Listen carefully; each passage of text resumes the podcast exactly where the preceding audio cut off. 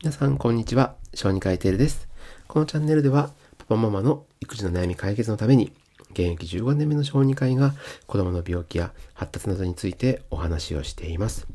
今日お話しする内容は、三大夏風邪の一つ、手足口病についてお話をしようかと思います。えー、まずこの三大夏風邪と言いましたけど、この手足口病が増えてくるのが、だいたい今頃ぐらいからですね、夏になると最も感染が多いんですが、実は秋冬にも結構流行ることがあるので、まあ、季節を問わず注意をしておく必要があります。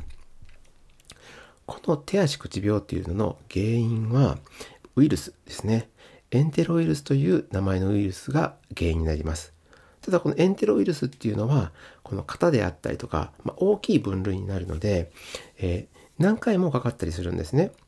でただその一度かかったタイプに関しては免疫ができるので、えー、だんだん成長とともにかかっていく頻度っていうのは減っていきます。ですから、えー、年齢が大きくなっていくと感染はしなくなりますし、大人がかかるというのも珍しいというふうになりますね。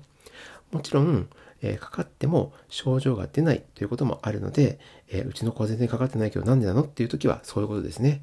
このように、え、症状が出ない感染のことを不健性感染っていうんですね。明らかにならない感染のことを言います。そういうこともありますからね。じゃあ、このウイルス、どっから体に入ってくるかというと、主に2つの道筋があります。1つは飛沫感染ですね。会話や咳、くしゃみをした時に口から飛び散るまあ、水滴、しぶきですね。その中にウイルスが入っていて、それが口の中とか手とか触ったところから経由して口に入ることによって感染が広がっていきます。で、もう一個の大事なポイントが、噴光感染。この糞っていうのはうんちの糞ですね。要は、このウイルスっていうのは感染後もしばらくの間、腸の中、そして便の中に、うんちの中にいるんです。ですから、それがこうトイレなどの手洗いが不十分であったりすると手から食べ物とかねいろんなものにそしてそれを触った人から口に入っていくというようになります実はこのウイルスその良くなった後もえー、だいたい6から8週間ぐらいいると言われているので、1ヶ月ぐらい実は注意が必要ですね。で、逆に言うと、もうこれだけ長い期間いるので、あまりこう不必要にですね、学校を休む必要がないと言えますので、しっかりと手洗いをするように皆さん気をつけて、そしてお子さんにも指導をするようにしてください。はい、ここからは大事な見つけ方の症状ですね。まず、どういうのがこの手足口病の特徴かというと、2から5ミリぐらいの水泡。水泡っていうのは皮膚にできる水ぶくれですね。これが手のひらですね。手のひら、足。まあ、足の場合は裏でもいいし、甲にでも出てくるんですけれど、そして3つ目、口の中の粘膜。このところに出てくるのがメインなので、手足口病と言われています。時々、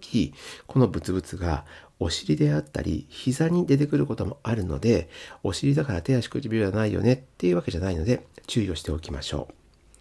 で、このもう一個の特徴が、この水泡はかさぶたを作らずに消えていきます。だいたい日数で言うと3から7日ぐらいですね。ここが、えー、同じ水ぶくれができる病気で代表の、えー、水疱瘡とは違うところになりますので注意しておいてください。他の症状としては軽い発熱を認めたり、えー、食欲がなかったり喉が痛くなったりということがあります。この食欲に関しては、口の中に、まあ、さっき言ったブツブツ、水泡ができるので、自然と食欲がなくなるっていう流れが考えられますね。稀になんですけど、髄膜炎とか脳炎、心筋炎とか、体の至る所の臓器で炎症を起こして重症化することがあります。何かこの話と違ってブツブツ以外の様子がおかしいきつそうとかそういうことがあれば病院を必ず受診して相談をするようにしてください。最後に検査方法と治療方法ですがこのウイルスを見つける方法は一般的に例えばインフルエンザのように簡単に見つける検査っていうのはありません。あと、その原因を見つけたからといって特別な治療法があるわけではないので、えー、その専門的な検査会社とか大学病院とかで検査をするということもほとんどの場合はありませんので、症状からの診断というふうになります。で、例えば行われる治療としては熱があるから熱冷ましを使うとか、えー、さっき言ったみたいにご飯が食べれない、水が飲めないから点滴治療をするというような治療を行うことが一般的です。はい、えー、ちなみに2020年の流行っていうのは実はほとんどなかったんですね。まあ、コロナウイルスの影響で多くの人がマスクをして手洗いうがいをしたせいで感染が広がらなかったんじゃないかなというふうに考えられます。えー、ですから、えー、今年もちょっと流行るかどうかはわからないんですけれど夏の時期、まあ、流行る可能性も出てきますので注意をして手洗い、うがい、マスクをしていくようにしましょう。これからも育児に役立つような医学の知識を皆さんにお届けしていこうと思います。それでは次回の放送でお会いしましょう。小児科医テルでした。